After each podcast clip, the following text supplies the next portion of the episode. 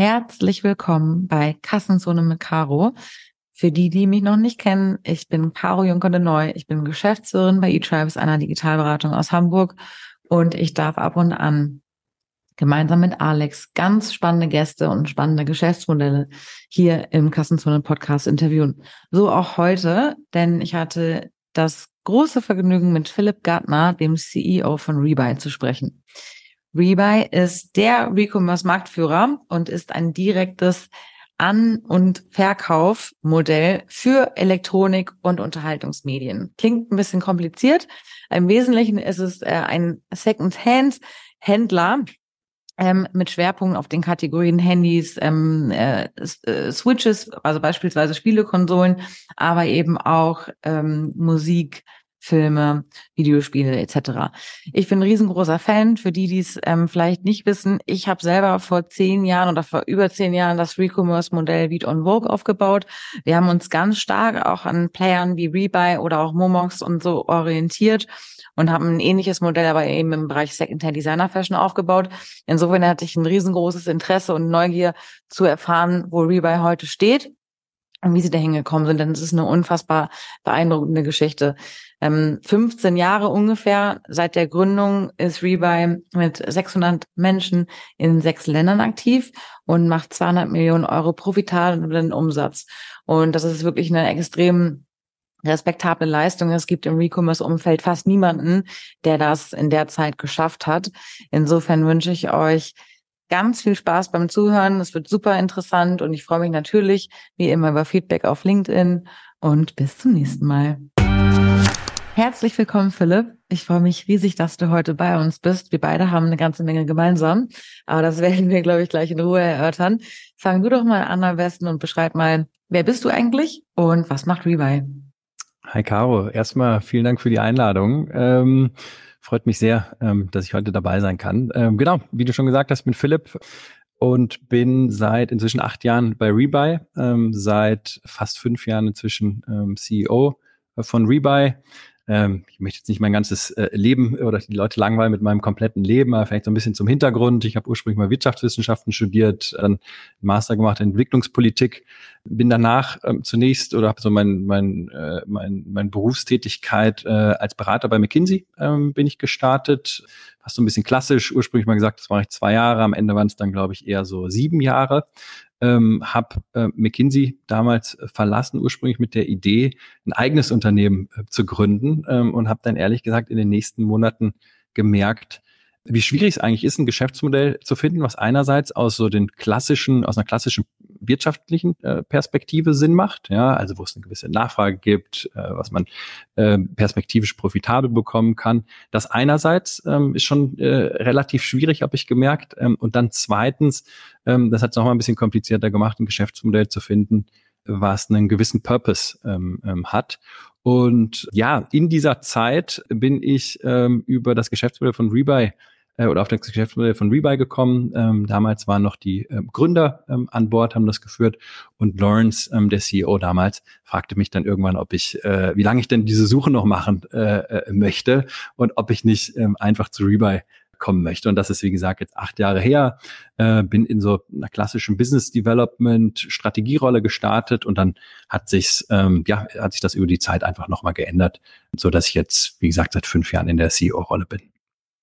Cool, ähm, das ist schon mal eine sehr spannende Geschichte. Wann wurde Rebuy gegründet und kannst du nochmal beschreiben, was sie eigentlich genau macht? Ja, gerne. Ähm, also Rebuy ist ein bisschen die Frage. Es gibt zwei Zeitrechnungen. Also äh, es gibt nämlich eine Vorgängerfirma, äh, die von den äh, Gründern ursprünglich gestartet worden ist. Die hieß Trade a Game. Ähm, Im Prinzip das ähm, gleiche Geschäftsmodell.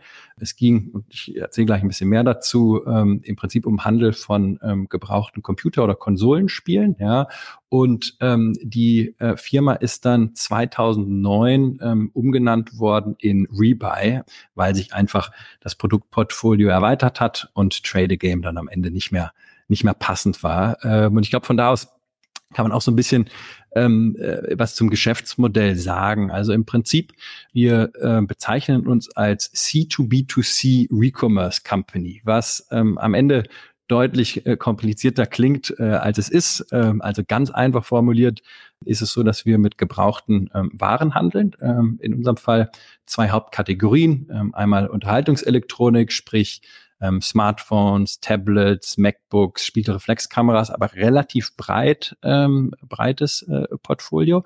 Und die zweite Überkategorie Medien. Und da sind es vor allem Bücher, aber auch äh, weiterhin Spiele, ähm, äh, Musik, ähm, Filme. So, und sozusagen, was uns von so den, den klassischen Marktplätzen ähm, unterscheidet, ähm, ist, dass wir nicht nur zwischen ähm, dem Verkäufer und dem Käufer vermitteln, sondern dass wir letztlich die komplette Wertschöpfungskette äh, abdecken. Sprich, wenn du beispielsweise dein Handy verkaufen möchtest, ähm, dann gehst du bei uns auf die Website oder in die App, äh, musst ein paar Fragen äh, beantworten zur funktionalen und vor allem zur optischen, äh, zum optischen Zustand des äh, Produkts bekommst dann auf Basis deiner Antworten praktisch ein Preisangebot ähm, von uns. Wenn du das interessant findest, kannst du direkt ein Shipping-Label ähm, runterladen, ausdrucken, kostenlos zu uns schicken und dann geht das Produkt praktisch in unsere Logistik. Ähm, also wir haben mehrere Warehäuser, kommen wir vielleicht später noch drauf zu sprechen, ähm, wo dann das Produkt, jedes einzelne Produkt wirklich geprüft wird, also ein funktionaler Test, ein optischer Test ähm, äh, stattfindet und dann am Ende ähm, dieser Überprüfung es zwei Möglichkeiten gibt. Also sprich, entweder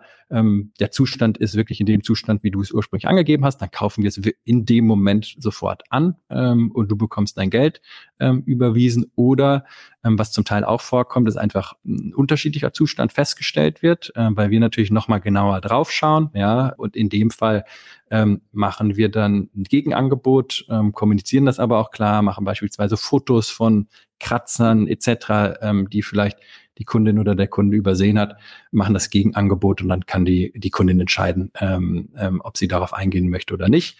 In der Regel finden wir an der Stelle zusammen und dann ähm, startet sozusagen der klassische E-Commerce-Teil. Äh, ähm, also das Produkt ist von uns angekauft, geht dann bei uns ins Lager und ist dann wieder bei uns im, im, auf der Website oder in der App ähm, verfügbar.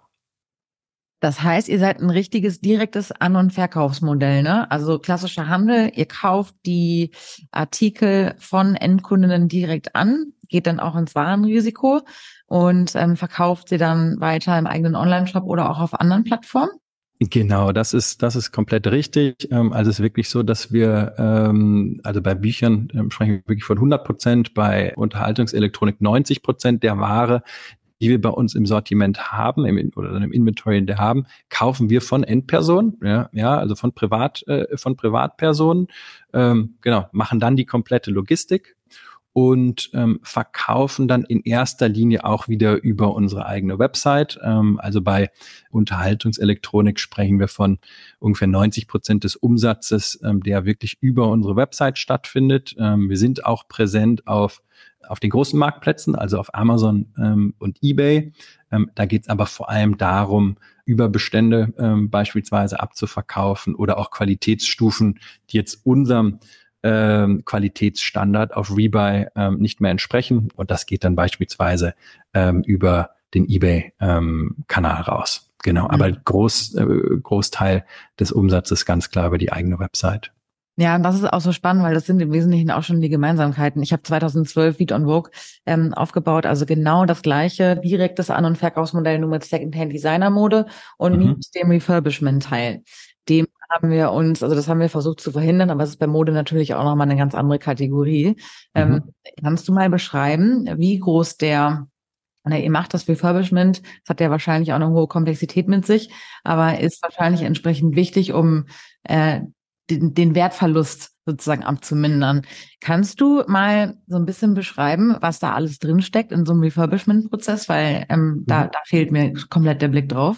Ja, absolut. Also besonders komplex ist es natürlich bei den bei Unterhaltungselektronik. Ja, ähm, also wir hatten jetzt eben das Beispiel von einem Mobiltelefon. Ähm, ich glaube, daran lässt sich das ganz gut der ganze Prozess beschreiben. Also ähm, Vielleicht nochmal auch da zum, zum Center. Wir haben insgesamt drei Warehäuser ähm, oder Operations Center, wo diese Überprüfung stattfindet. Also ein großes Warehouse ähm, ähm, im ähm, Südosten ähm, von Berlin, in Rudow, wo wirklich mehrere Millionen Medien-Items liegen und auch nur mal so eine Zahl zu geben, damit man eine Vorstellung bekommt, wirklich ähm, zwischen 60 und 80.000 Produkte pro Tag ähm, wirklich äh, bewegt ja. werden. Ja, ähm, so bei Büchern ist das ist dieser ganze Grading-Prozess ein bisschen einfacher. Da geht es vor allem darum, die Produkte durchzugehen, ähm, zu gucken, sind da irgendwie ist da reingeschrieben worden, ist, sind irgendwelche unhygienischen ähm, äh, Rückstände sozusagen noch von dem von dem Vorbesitzer, dann werden die natürlich ähm, äh, rausgenommen. Also das findet dort statt. Eher eine einfachere äh, Prüfung.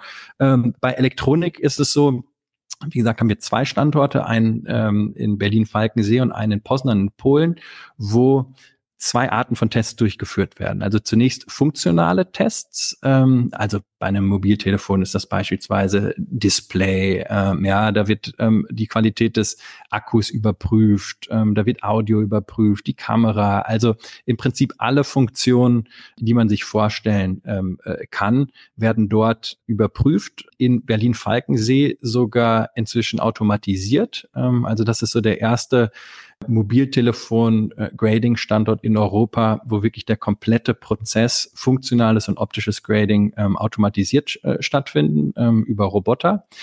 Und das sind zwei Arten von Roboter. Also man muss sich das so vorstellen, dass im Prinzip großes Fließband, ähm, vereinfacht gesagt, ähm, was dort äh, ist. Da werden die Produkte, ähm, bevor sie darauf kommen, geladen. Ähm, das ist natürlich wichtig, damit sie dann die verschiedenen äh, Prüfungen ähm, durchlaufen können.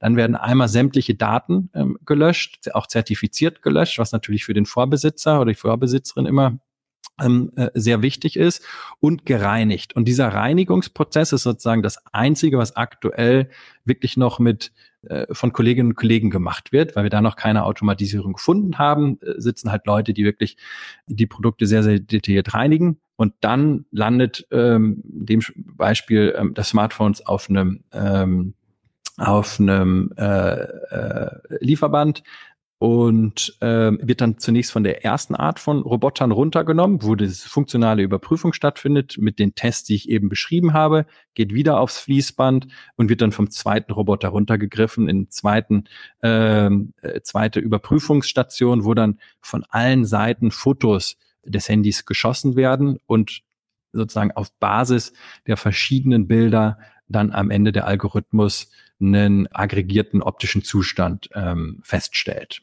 Genau. Wahnsinn. So ist, so funktioniert das bei Mobiltelefonen. Wie gesagt, da sehr, sehr stark automatisiert. Ähm, in anderen Kategorien ist der äh, Prozess durchaus äh, noch etwas manueller, aber da sind wir gerade dabei, sukzessive auch den Automatisierungsgrad ähm, hochzufahren, weil wir einfach gemerkt haben, dass das extrem dabei hilft, die ähm, Objektivität bei der Beurteilung ähm, nach oben zu fahren und uns dann auch in der Kommunikation mit den Kundinnen und Kunden hilft, hinterher ähm, zu erklären, warum es da gegebenenfalls auch zu Abweichungen kommt, ja, weil man ja. dann wirklich die detaillierten äh, Fotos und, und Tests hat. Und das hilft dann extrem.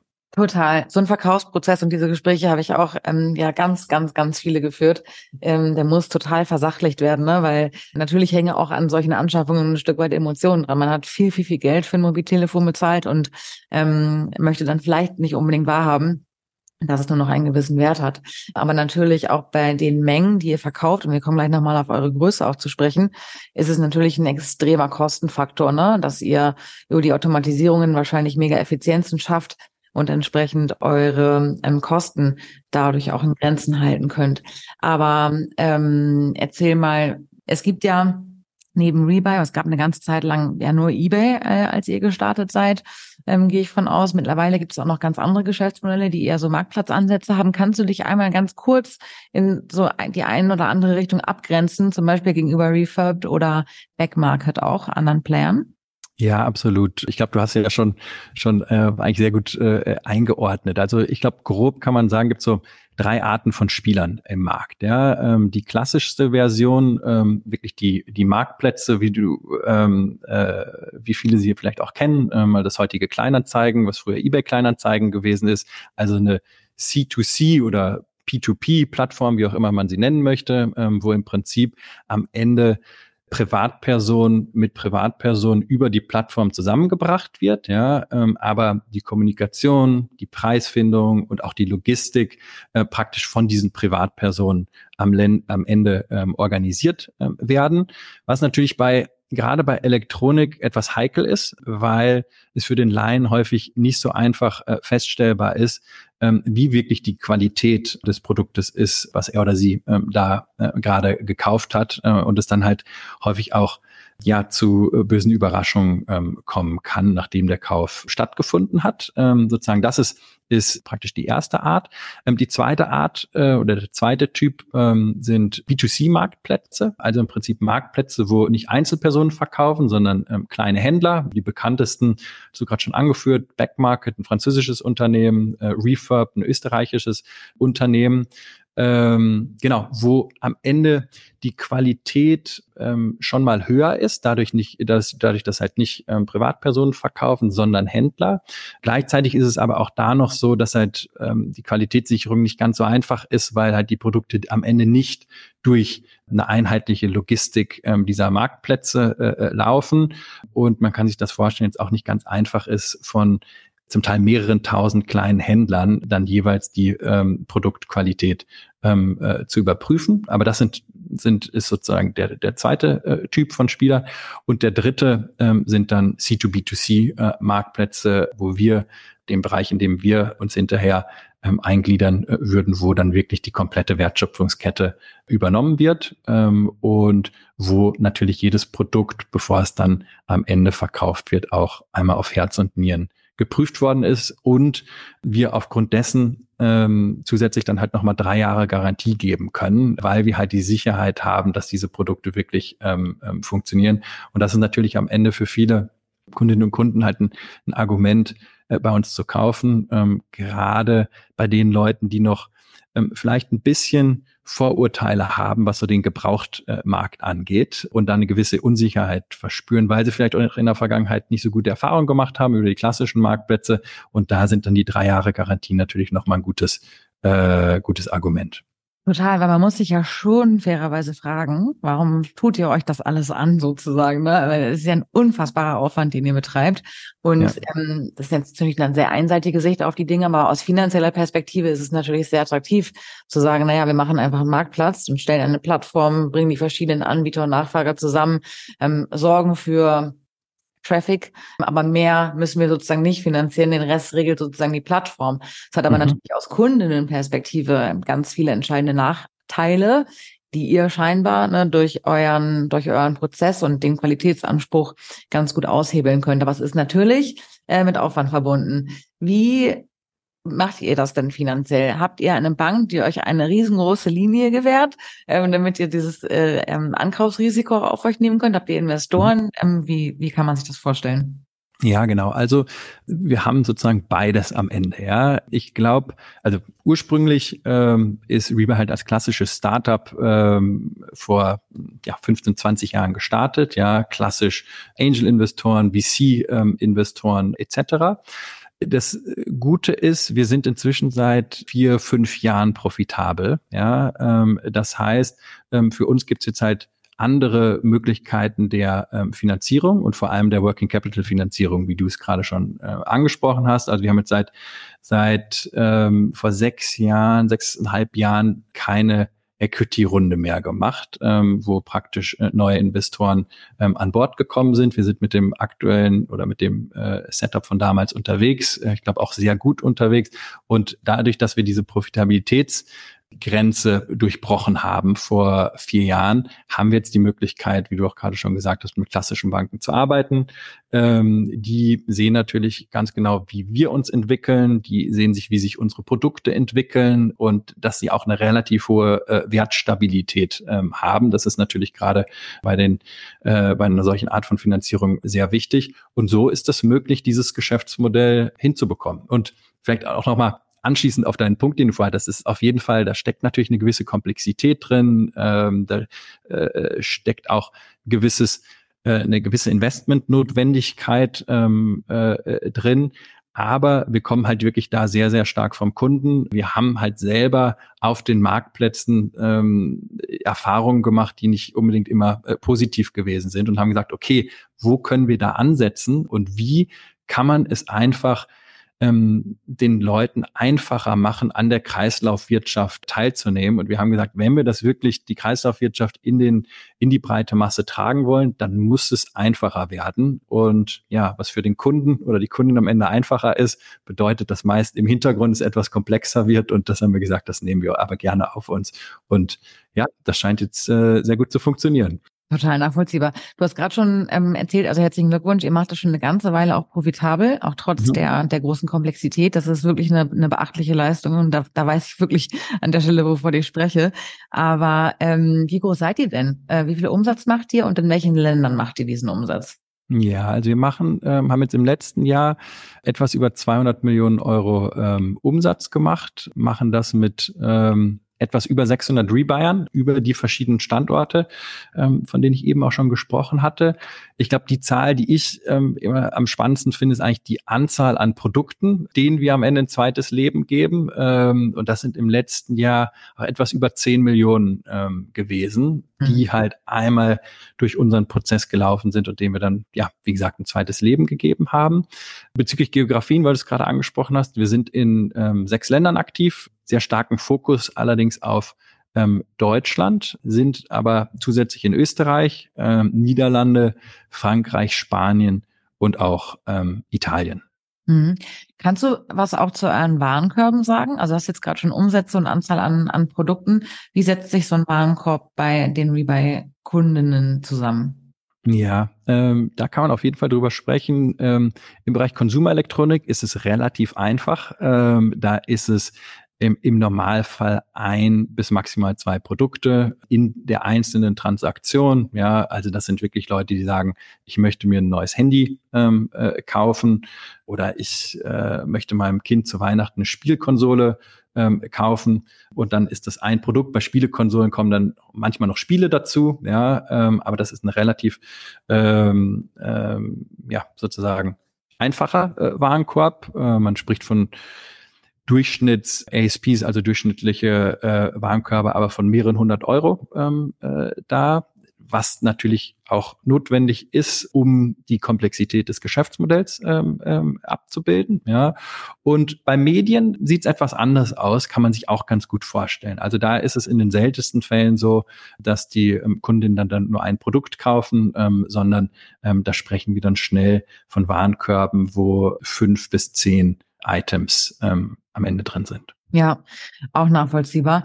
Schau, wie schaut ihr denn auf diese Kategorien in der Zukunft? Glaubst du, ähm, dass Medien euch noch sehr lange äh, auch begleiten werden oder guckt ihr eher auch so, weiß ich nicht, in Haushaltsgeräte für die ja. Zukunft oder Gartenelektronik ähm, und ja. so weiter?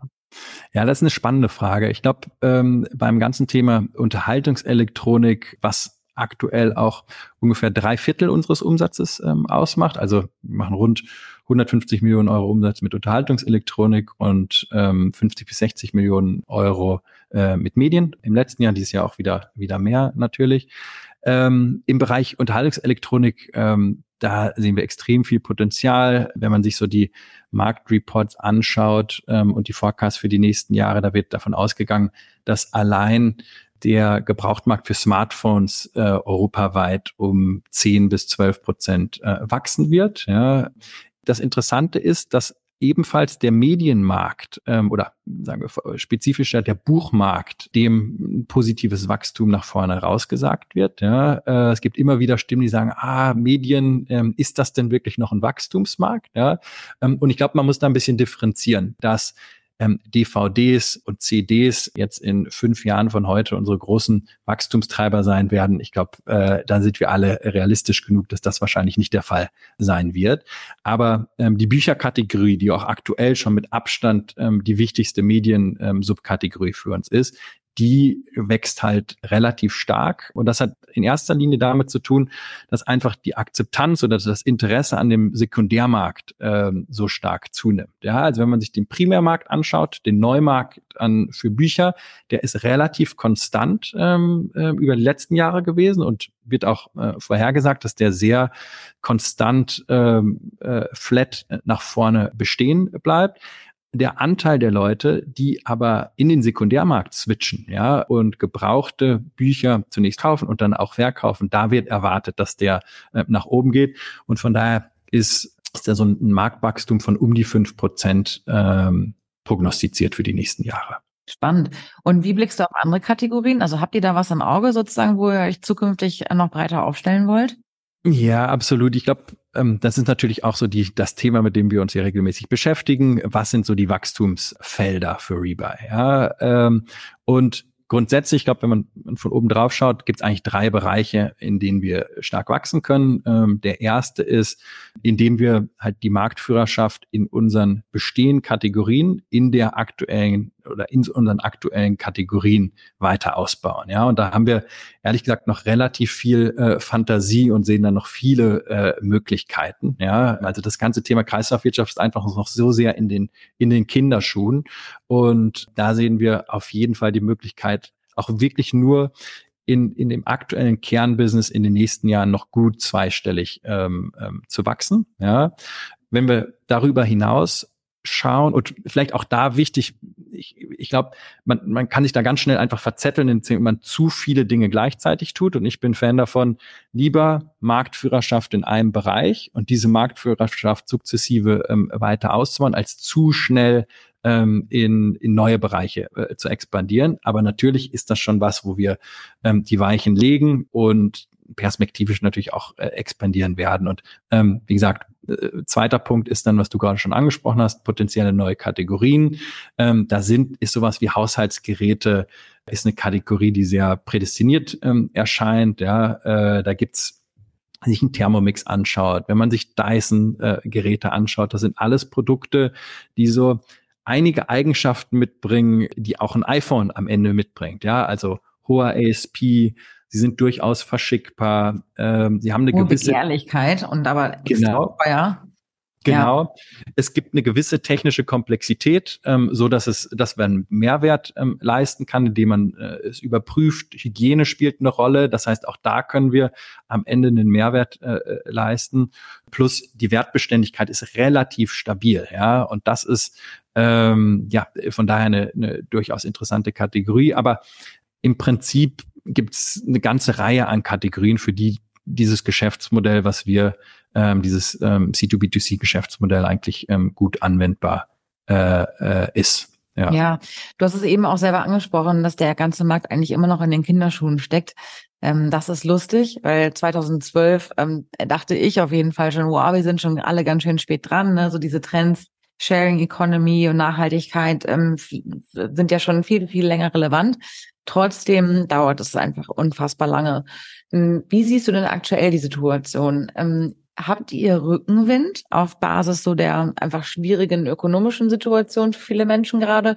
Oder hat, führt es im Gegenteil dazu, dass Nachhaltigkeit wieder so völlig in den Hintergrund rückt? Und genau, wie, wie würdest du das gerade beschreiben?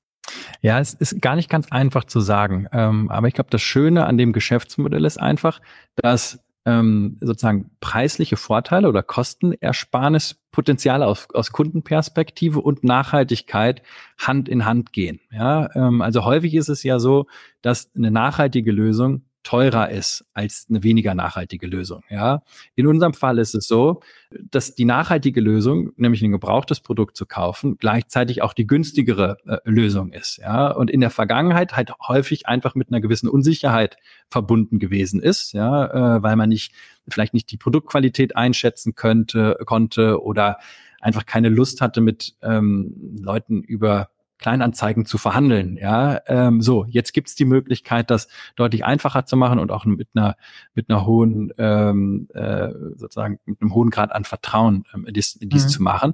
Von daher ist es jetzt gerade schwierig zu sagen, was der Grund dafür ist, ähm, warum sich die also, oder welcher dieser beiden Punkte Preis und Nachhaltigkeit wirklich der treibende Faktor ist. Ähm, ich glaube, was wir schon sehen, ist, dass sich die Wichtigkeit etwas gedreht hat in den letzten zwölf bis 18 Monaten. Ja, ähm, also auch sozusagen, wenn man über einen längeren Zeitraum schaut, vielleicht die letzten drei, vier Jahre, dann ist immer das Thema Preis das wichtigste Kriterium für unsere äh, Kundinnen und Kunden gewesen. Ja, das zweitwichtigste war aber schon das Thema Nachhaltigkeit. Ja, so das Thema Nachhaltigkeit hat in den letzten Jahren immer stärker aufgeholt. Ja, ähm, die Leute haben einfach erkannt, dass es, dass wir so nicht weiter konsumieren müssen ähm, und dass das Thema Gebrauchtkauf, Kreislaufwirtschaft einer der möglich ein Hebel ist, um, um halt verschiedenste Umweltprobleme, ähm, würde jetzt nicht sagen zu lösen, aber zumindest zu reduzieren. Ja, der eine Punkt.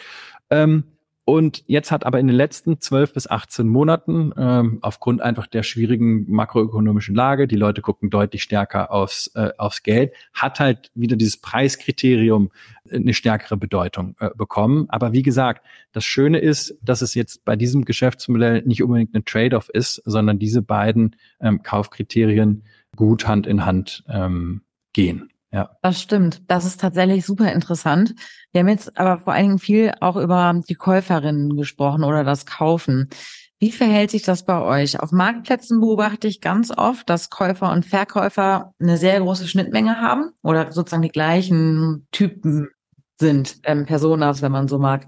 Ähm, in den direkten An- und Verkaufsmodellen kann das ganz oft passieren, dass das genau nicht so ist. Also mein Beispiel Luxusmode waren die Verkäuferinnen, es waren äh, weitestgehend Frauen, nicht diejenigen, die auch gebraucht gekauft haben, sondern mhm. die gebraucht gekauft haben, waren ähm, Menschen, die halt auch das Thema Preis, ähm, wo das Thema Preis eine große Rolle gespielt hat, Nachhaltigkeit eher weniger oder auch so Smartness, ne, dass man sagt, wieso, ich bin doch nicht blöd, ähm, mhm. ähm, dafür den vollen Preis zu bezahlen, ich weiß halt, dass es besser geht.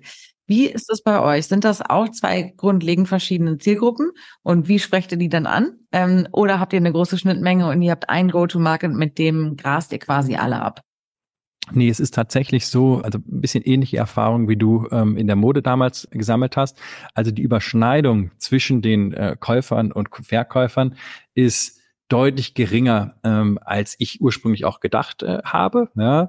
Und am Anfang, wie gesagt, war ich, war ich relativ stark überrascht. Ähm, relativ schnell haben wir dann aber gesagt, okay, das ist doch ein, daraus ergibt sich doch ein großes Potenzial, ja, weil wir haben auf beiden Seiten, um im Fall Millionen von Kunden, Kunden ja, ähm, und wenn wir es schaffen, Verkäuferkunden in Käuferkunden äh, umzuwandeln, beziehungsweise andersrum, ja. ähm, dann ähm, ist der, ist das natürlich ein, ein sehr, sehr großes, äh, sehr, sehr großes Wachstumspotenzial nach vorne. Und daran haben wir jetzt auch in den letzten ähm, vor allem in den letzten zwölf Monaten stärker gearbeitet. Ja, also so ein Beispiel ist, in der Vergangenheit gab es für Verkäufer immer nur die Möglichkeit, sozusagen einen Geldbetrag ausgezahlt ähm, zu bekommen. Ja, natürlich irgendwie ein relativ einfacher erster Schritt ist zu sagen, hey, du kannst entweder ähm, 100 Euro in Bar von uns bekommen für das, was du äh, uns eingeschickt hast, oder du bekommst 110 Euro sozusagen Rebuy-Guthaben, um äh, das direkt wieder äh, bei Rebuy äh, auszugeben. Ja,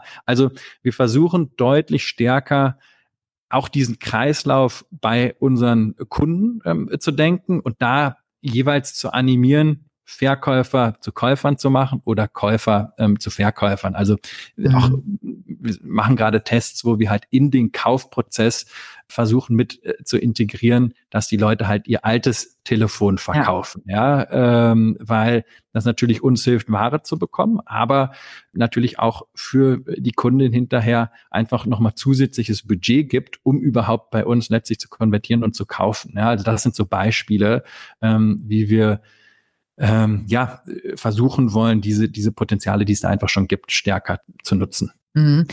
Im, Im Kauf oder auf der Kaufenseite ist es wahrscheinlich ganz klassisches Performance-Marketing, was ihr macht. Ne? Also Google, ähm, vielleicht auch Social Media, wo ihr Menschen, die aktiv schon auf der Suche nach einem Produkt oder im besten Fall nach einem gebrauchten Produkt, wird es günstiger, in den mhm. Grundakquisitionen sind abzugreifen. Wie verhält sich das auf der Verkäuferseite? Was, habt, was macht ihr da für Marketingmaßnahmen? Also neben den Themen, die du eben schon angesprochen hast? Mhm. Vielleicht um einmal sozusagen ein bisschen auszuholen an der Stelle und dann gehe ich auf die Frage aber gleich ein, aber ich lasse uns mal ein bisschen ins, in, ins Verhältnis setzen oder in Kontext setzen. Wir profitieren halt am Ende relativ stark davon, dass wir zwei Drittel unserer Umsätze mit Bestandskunden machen. Ja, also wirklich Leute, die regelmäßig ähm, zu uns zu uns kommen. Ähm, die kommen natürlich irgendwie direkt zu uns auf die Website oder in die App. Ähm, so, ein zweiter Punkt, von dem wir profitieren, ist, dass wir halt schon relativ lange am Markt sind. Ähm, das heißt, wenn man sich unsere SEO-Rankings anschaut auf den, den wichtigen Keywords für die wichtigen Produkte, da sind wir halt entweder auf den Spitzenplätzen oder sehr, sehr, äh, sehr, sehr weit oben. Ähm, darunter ist es im Prinzip so die klassische Klaviatur, wie du sie gerade angesprochen hast. Ja, ähm, also Performance Marketing, Google Search, äh, Google äh, Product Listing, also Google Google Shopping, ein bisschen Facebook.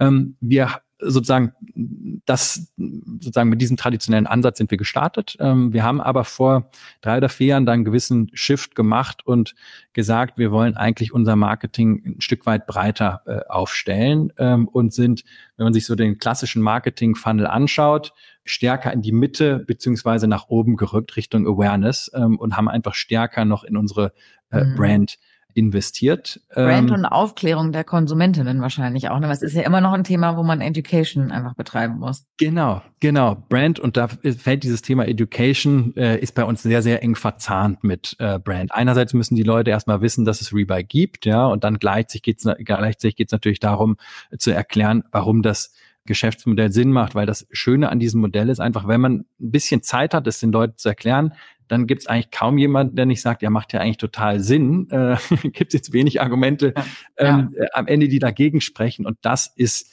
genau dieses sozusagen Hand in Hand erklären ähm, und Awareness schaffen. Ja. Und das ist natürlich alles ein bisschen schwieriger zu messen als das klassische Performance Marketing. Wir sind aber einfach davon überzeugt, dass das mittelfristig der richtige Weg ist. Und wenn man sich anschaut, auch sozusagen die Loyalität ähm, der Kunden, die über die Brandkanäle kommen, ja, äh, im Vergleich zu den ähm, ja mehr sozusagen transaktionalen Kanälen oder die äh, Lower Funnel Kanäle wie mhm. wie Performance Marketing äh, oder Paid Marketing Kanäle, dann ist es über die Brandschiene halt deutlich loyaler und ähm, Kunden, die einfach immer immer wieder kommen.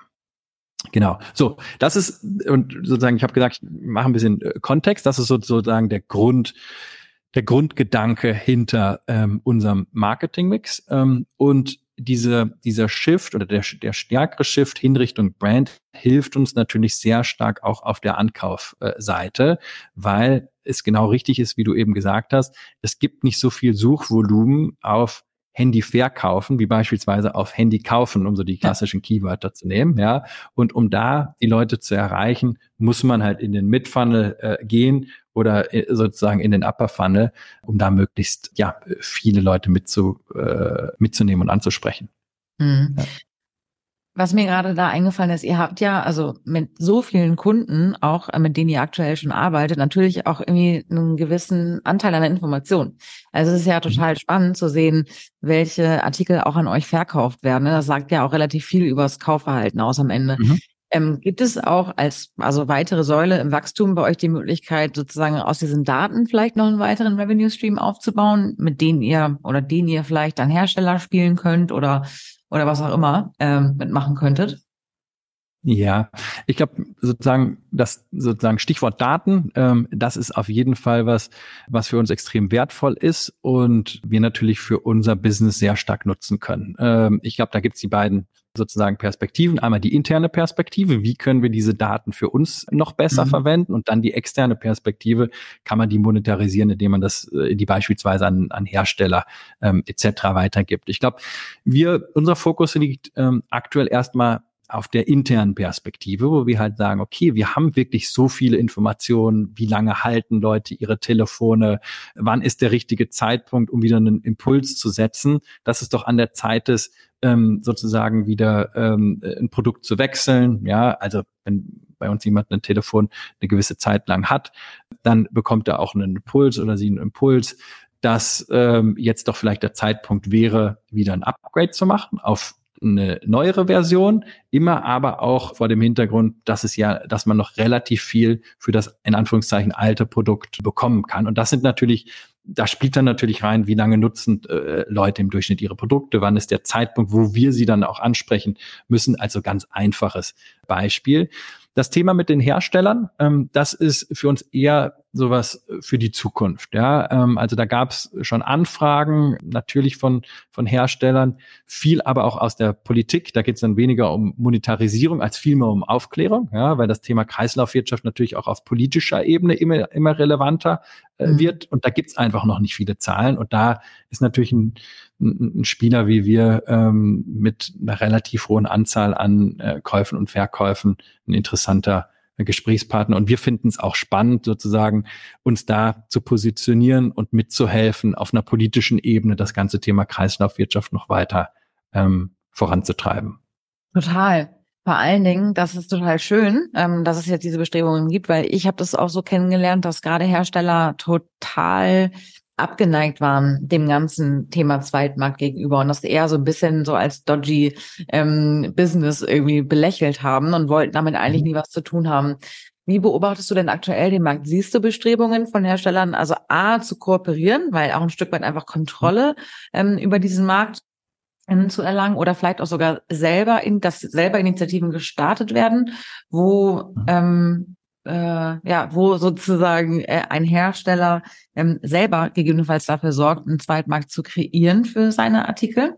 Ja, also aktuell ähm, ist es so, dass die die OEMs, also die großen Hersteller, ähm, Apple, Samsung ähm, etc., ähm, selbst noch ähm, äh, sehr sage ich mal, vorsichtig in dem Weg, äh, in, in dem äh, Bereich unterwegs äh, sind. Ja, ähm, also Apple beispielsweise ähm, hat im letzten Jahr zunächst in den USA, dann ähm, in nächsten Schritten dann auch in Europa sozusagen zertifizierte äh, oder originale Ersatzteile äh, oder so Repair-Kits ähm, damit angefangen, die zu verkaufen. Ja, man muss aber ehrlich sagen, dass die extrem teuer sind ähm, und und gleichzeitig auch es relativ kompliziert ist, diese Reparaturen als Laie wirklich äh, vorzunehmen. Ja, also wenn man das jetzt vergleicht, bei uns, wir haben auch ein Reparaturcenter, da sitzen halt Experten, die das machen. Äh, die sitzen da in, in Räumen, wo absolut kein Staub ist, etc. Wenn ich mir dann überlege, ich würde das zu Hause an meinem Küchentisch machen, dann ist das einfach ein großer Unterschied. Also sozusagen, was ich damit einfach sagen möchte, die Initiativen, ähm, die bisher oder die Maßnahmen, die bisher gestartet worden sind, die sind laufen sich sehr, äh, befinden sich noch sehr, sehr stark in der, in der Nische. Ähm, und von den Herstellern gab es bisher noch keinen großen Push in diesen Sekundärmarkt ähm, stärker zu befeuern. Die große Hoffnung kommt wirklich ähm, aus der Politik, wo es ähm, bis vor sag mal, zwei, drei Jahren eigentlich relativ wenig Initiative äh, gegeben hat. Das hat sich aber wirklich in den letzten zwei, drei Jahren sehr, sehr stark geändert. Ähm, also so Themen wie Right to Repair, ähm, ähm, wo im Prinzip Rahmenbedingungen geschaffen werden, äh, wo Hersteller dazu verpflichtet werden, äh, Produkte so herzustellen, dass sie leichter ähm, zu reparieren sind, auch Ersatzteile herzustellen äh, oder äh, zur Verfügung zu stellen, die bei den äh, zu Preispunkten, wo es wirtschaftlich Sinn macht, eine Reparatur tatsächlich vorzunehmen. Ja, das sind so Themen, die jetzt gerade von der ähm, von der Politik angestoßen werden und ich glaube, die auch am Ende ähm, ja wirklich helfen werden, diesem ganzen Thema Kreislaufwirtschaft nochmal einen zusätzlichen Push zu geben. Mhm. Ja, nachvollziehbar. Und jetzt haben wir ja wirklich einmal einen schönen Blick über alle Kernbereiche deines Geschäftsmodells geworfen. Ähm, Im Wesentlichen sind es ja so drei Bereiche. Also einmal der ganze äh, Bereich des Sourcings, also wie schafft ihr es, äh, belastbar, nachhaltig an viele, viele, viele, viele Artikel zu kommen, die ihr wieder weiterverkaufen könnt. Das mhm. zweite war die Operations, wo ihr schon extrem viel auch in Automatisierung und Effizienzen investiert hat. Und das dritte ist der Verkauf, ähm, mhm. der sicherlich eher Playbook-artig funktioniert, ne, weil es ist sozusagen aus dem, aus dem klassischen E-Commerce gelernt, aber trotzdem ist es halt auch ein Wettbewerbsumfeld, was sicherlich nicht einfacher wird, sondern eher auch anspruchsvoller. Mhm. Meine Frage ist, was ist denn für dich sozusagen da die größte Herausforderung oder ändert die sich auch von Zeit zu Zeit? Ja, äh, sehr gute Frage. Also, ähm, wie du gerade schon gesagt hast, ich glaube, der Abverkauf ist wirklich eher, also Playbook-artig ist vielleicht ein bisschen zu einfach, ähm, aber da kann man sich natürlich so ein bisschen an den E-Commerce Best Practices äh, orientieren. Ja, das heißt, das entwickeln wir stetig weiter, aber ich glaube, da sind wir auch in Summe schon auf einem, auf einem sehr vernünftigen Stand. In die Logistik ähm, haben wir jetzt gerade in den letzten zwei, drei Jahren relativ stark investiert, also haben jetzt alle drei Standorte ähm, gerade erweitert und auf ein anderes einfach äh, Qualitätslevel äh, gebracht. Da sind wir, glaube ich, da gibt's noch Themen, an denen wir arbeiten, aber ich glaube, da sind wir auch sehr gut ähm, äh, aufgestellt, wo jetzt in den nächsten Monaten, wahrscheinlich so ein, zwei Jahren starker Fokus oder ein besonderer Fokus nochmal liegen wird, ist eigentlich auf dem ersten Element, was du besprochen, äh, was du angesprochen hast, ja, der Ankauf. Äh, weil seit jeher ist der Ankauf das Bottleneck äh, dieses Geschäftsmodells. Ja, also wir könnten noch deutlich mehr Produkte verkaufen, wenn wir die denn ähm, auf der Sourcing-Seite äh, bekommen äh, könnten. Und die Logistik hat uns jetzt einfach ermöglicht, die Prozesse für die äh, für unsere Kundinnen einfach noch einfacher zu machen. Und jetzt müssen wir halt vorne sozusagen alle Hebel, die es da gibt, in Bewegung setzen, um einfach noch mehr sozusagen zunächst mal reinlaufen zu lassen in den Funnel. Also sprich, ähm, oder ganz konkret sagen, aufzuklären, dass es die Möglichkeit gibt, sehr einfach äh, Elektronikprodukte an uns ähm, äh, zu verkaufen über Awareness-Kampagnen, Aufklärungskampagnen etc. Und dann über unsere Website wirklich möglichst einfach am Ende zu dem äh, zu einem Verkauf zu bringen. Ja, also da, da kann man sich so Sachen denken, dass halt sozusagen Kunden zu Hause schon so eine Art Pre-Grading machen können. Ja, dass man den eine ja. App rüberschiebt und du zu Hause schon einen funktionalen Test äh, machst. Ja, oder dass man äh, sich Wege überlegt, wie man auch äh, so einfache optische Überprüfungen schon zu Hause machen kann, ja, indem man halt ein gewisses äh, Manual hat, wo man sagt, okay, du musst aus verschiedenen äh, Richtungen Fotos äh, machen des Produktes und darauf basierend können wir dann hinterher schon eine vernünftige Einschätzung des optischen Zustands eingeben. Also so ist äh, beispielhaft, ja, ähm, das ist was, an dem wir arbeiten. Zweite Sache ist einfach nochmal noch stärker in die Kommunikation zu gehen und Leuten zu vermitteln, ein gutes Erwartungsmanagement zu machen und dann auch zu vermitteln, warum es in bestimmten Fällen zu Abweichungen einfach kommt. Ja, äh, da haben wir gemerkt, dass das in der Vergangenheit ein extrem großer Hebel gewesen ist, um die Akzeptanz und das Vertrauen äh, bei den Kundinnen und Kunden zu erhöhen. Und ähm, ja, das sind alles so Bereiche, wo man, wo man stärker reingehen kann. Ich glaube, was wir in den letzten zwei, drei Jahren sozusagen auch übergreifend gemerkt haben, ist, dass redet immer irgendwie von Kundennutzen und Customer Experience und so weiter.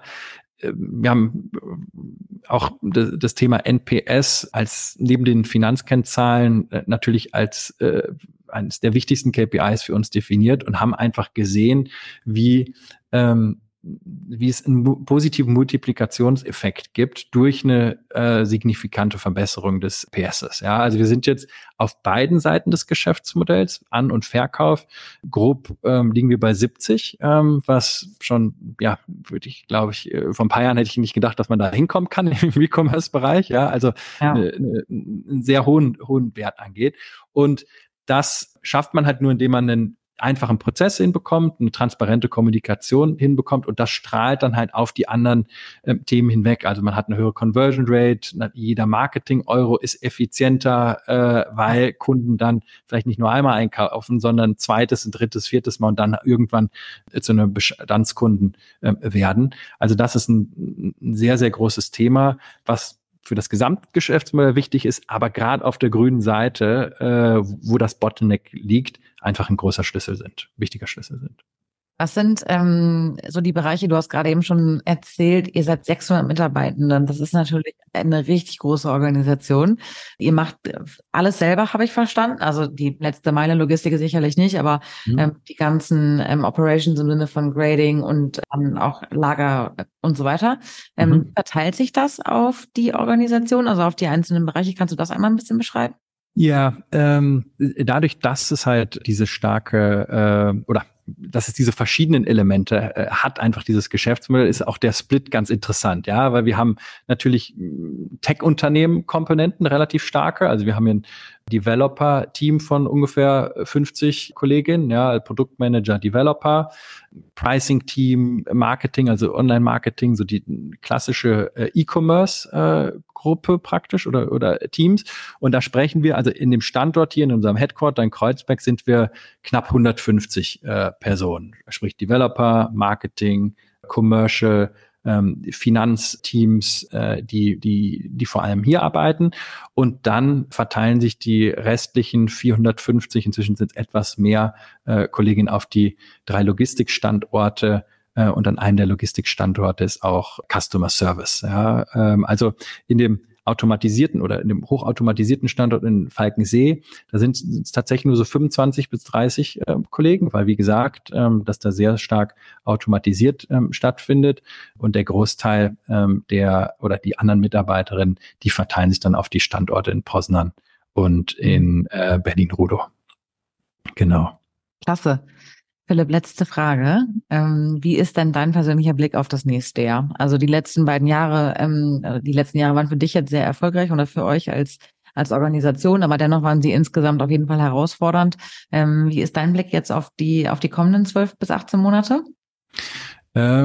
Auch weiterhin ähm, positiv. Ja, ich glaube, das Geschäftsmodell hat jetzt einfach über die letzten Jahre gezeigt, in der es ja allerlei sozusagen makroökonomische Turbulenzen gegeben hat, dass es in diesen verschiedenen Arten von Krisen gut funktioniert hat. Ja, also dass ja einfach diese dieser dieses Hand in Hand gehen von es ist günstiger und es ist nachhaltiger äh, als neu einfach eine Positionierung ist, die, ja, glaube ich, ähm, einfach sehr, sehr gesund ist und uns geholfen hat, dieses zweistellige Wachstum in den, in den Jahren jeweils hinzubekommen. Und davon, deswegen äh, blicke ich auch sehr positiv in die Zukunft. Ich glaube, dass das Thema Kreislaufwirtschaft, wir haben eben drüber gesprochen, immerhin oder immer noch eher in den Kinderschuhen äh, steckt. Ähm, das heißt, allein sozusagen in dieser, in diesen, dieser äh, Megatrend oder, oder den großen Trend